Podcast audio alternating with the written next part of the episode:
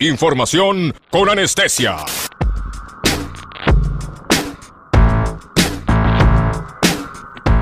Bueno, en general en Argentina nos fijamos lo que sucede en países más chetos, vamos a decirlo así, simplemente más chetos. Nos fijamos en Europa, Estados Unidos, comentamos qué barbaridad lo que sucede así. Muchas veces no le damos bola a lo que ocurre en Latinoamérica y sobre todo cuando hay incluso cuando hay estallidos sociales como es lo que está pasando en Ecuador. Así que nos interesaba hablar con Esteban Zapata, él es comunicador este, con enfoque más encarado desde derechos humanos y fue corresponsal para Farco en Ecuador. En estos momentos está en Quito. ¿Cómo estás Esteban? Acá Federico Simonetti de Alerta Urgente por Nacional Rock, te hablamos. Hola Federico, qué gusto saludarte y qué gusto saludar a todos ahí en el piso. Bueno, igualmente para nosotros. Eh, no, en general no se está comunicando casi nada de lo que sucede en Ecuador en este momento en, la República Argentina. Sabemos que hay una protesta de organizaciones indigenistas muy grande, pero no se sabe mucho más. ¿Qué es exactamente lo que está sucediendo? Bueno, sí, efectivamente, yo también estoy un poco sorprendido porque generalmente hablo con algunas radios ahí en Argentina cuando suceden este tipo de acontecimientos, pero eh, la verdad es que en este momento ha, habido poco contacto. Y imagino que es porque hay un cerco mediático tanto aquí como, como en otros países de Latinoamérica, eh, que suele suceder ¿no? en los estallidos sociales eh, de la región.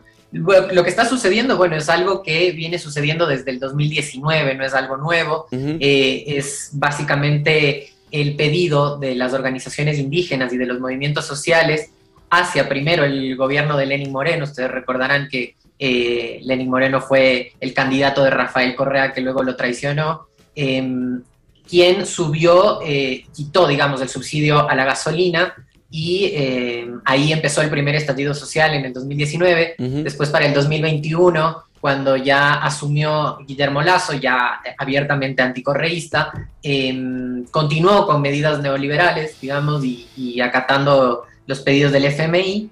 Eh, y ahí el movimiento indígena volvió a exigir que se revisen algunas de las medidas que afectaban a los ecuatorianos, sobre todo, obviamente, al, al gran movimiento indígena del país, eh, sin embargo, obviamente hizo caso omiso de, estas solicitudes, incluso dijo que no iba a descansar hasta no poner los huesos del principal dirigente indígena, Leonidas Diza, en la cárcel.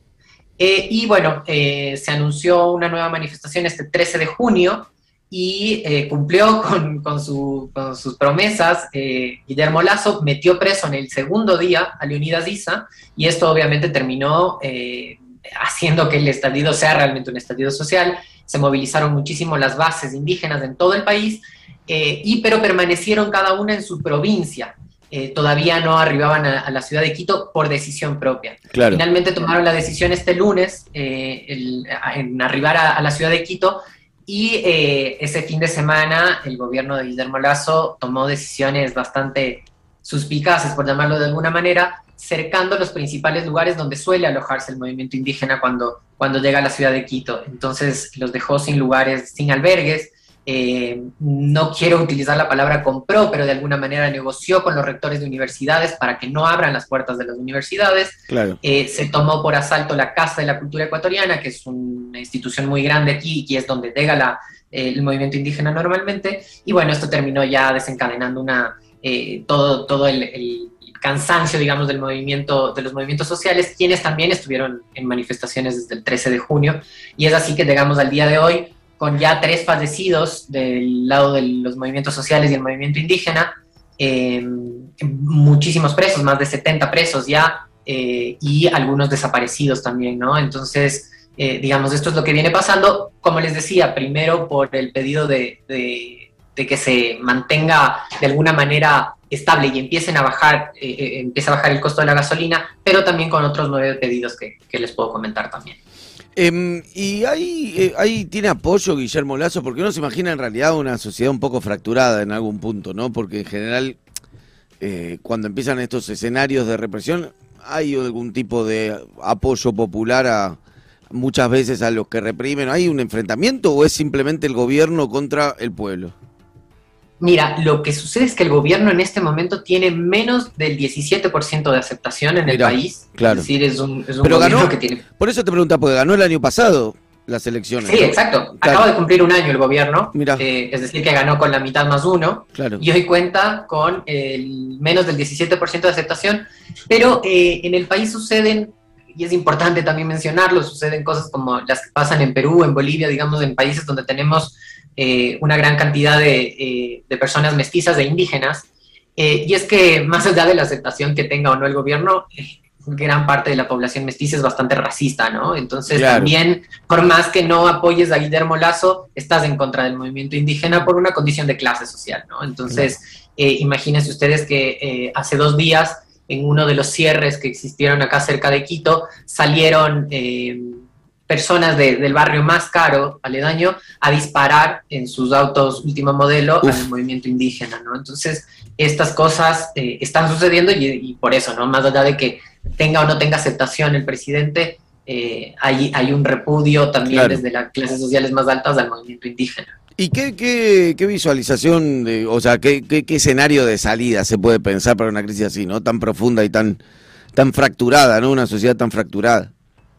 Bueno, por eso te comentaba también lo que había sucedido en el año 2019 con Lenin Moreno. Lo que sucedió es que hubo este gran estallido social en el que finalmente terminan interviniendo eh, toda la cooperación internacional y los organismos internacionales para que haya un diálogo entre justamente el, presidente eh, Vargas de la CONAI en ese momento, ahora es Leonidas Issa, eh, con el presidente Lenin Moreno en un lugar apartado de la ciudad para que haya una negociación y un cese a, a las hostilidades de lado y lado. Eh, que termina siendo una traición de parte del gobierno de Lenín Moreno, en donde no cambió nada de lo que se había acordado en ese momento. Entonces, hoy el movimiento indígena obviamente dice, no vamos a transar, no vamos a hablar, no vamos a hacer nada eh, con el gobierno hasta que no acoja estos 10 pedidos, como te comentaba, son 10 puntos los que tiene el movimiento indígena.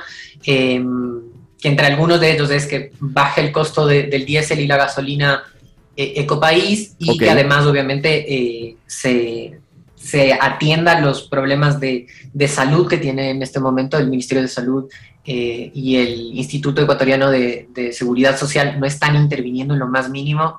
Estamos teniendo un gobierno absolutamente neoliberal, ¿no? Entonces ha recortado en todos los ámbitos. Eh, y entonces lo que, lo que dice el movimiento indígena es hasta que no acepten nuestros 10 puntos no nos vamos, básicamente. Eh, esto, claro, obviamente se convierte en un problema muy, muy grande porque ustedes saben, o sea, son cientos de miles los que han llegado a la ciudad de Quito, no tienen colchones, no tienen cobijas, en este momento hace bastante frío en la ciudad de Quito, no tienen comida, no tienen garrafas de gas como para calentar la comida, eh, entonces empieza a ser cada vez más grave y como les digo, los muertos obviamente siempre los pone eh, el pueblo. Eh, son tres muertos ya los que ha puesto el movimiento indígena. Uno, el día de ayer, con un impacto de bomba lacrimógena directo en la cara que ha entrado por el cráneo de la persona. Y perdón que ponga esta imagen tan, tan espantosa, ¿no? Pero es como para que veamos que obviamente además la Policía Nacional no es que está reprimiendo de forma, digamos, preventiva, sino que está atacando directo al cuerpo de, de los manifestantes. Entonces, ¿Qué salida? Me preguntabas. Bueno, en este momento no se avisora una salida eh, mediante el diálogo. Eh, y, lo cierto es que el gobierno de Guillermo Lazo se ha, movido tan mal que una manifestación que parecía que él la estaba controlando y que la venía manejando de forma magistral, eh, puede, puede, y esto es una posibilidad, terminar en una destitución del presidente. Y, y esto es, una posibilidad real. Em, por último, Esteban, Esteban Zapata, estamos hablando, que está hablando desde Quito en este momento y él es, corresponsal para Falco en Ecuador. Em, te hago una, una, última pregunta que tiene que ver un poco con, con quién banca entonces al gobierno de Guillermo Lazo, ¿no? O sea, un, gobierno que tiene el 17% de la aprobación popular y que tiene una estación social, en general, ¿cómo se sostiene? Bueno, como se sostienen todos los gobiernos en el mundo, sobre todo en estas latitudes, y es básicamente a una oligarquía nacional que, sostiene, ¿no? Y básicamente acá eh, es, hay un enfrentamiento entre la oligarquía bancaria de Quito con la oligarquía bancaria de Guayaquil. Recordemos que, Guillermo Lazo es presidente del segundo banco más grande del país, ¿no? Eh, e, es dueño, no presidente, es dueño del segundo banco más grande del país, que es el Banco de Guayaquil. Es decir, que él mismo se está sosteniendo con la banca guayaquileña y ya se ha enfrentado con la banca quiteña. Entonces, eh, ¿quiénes sostienen? Bueno, sostiene eh, la oligarquía guayaquileña en este momento expresada en la banca guayaquileña y obviamente eh, sus aliados de derecha, que cada vez en la región por suerte van quedando menos, pero sus aliados de derecha, eh, sobre todo obviamente eh, como el Fondo Monetario Internacional. Porque cerraron un acuerdo hace muy poco, digamos, eso de hecho antes que Argentina firmaron un... Eh, sí, de hecho recuerden que después de Argentina, Ecuador es el segundo país más endeudado con el Fondo Monetario en la región, así que fuimos por esa misma línea también. Muchísimas gracias Esteban Zapata por esta comunicación desde Quito, habló con Alerta Urgente. Alerta Mundial.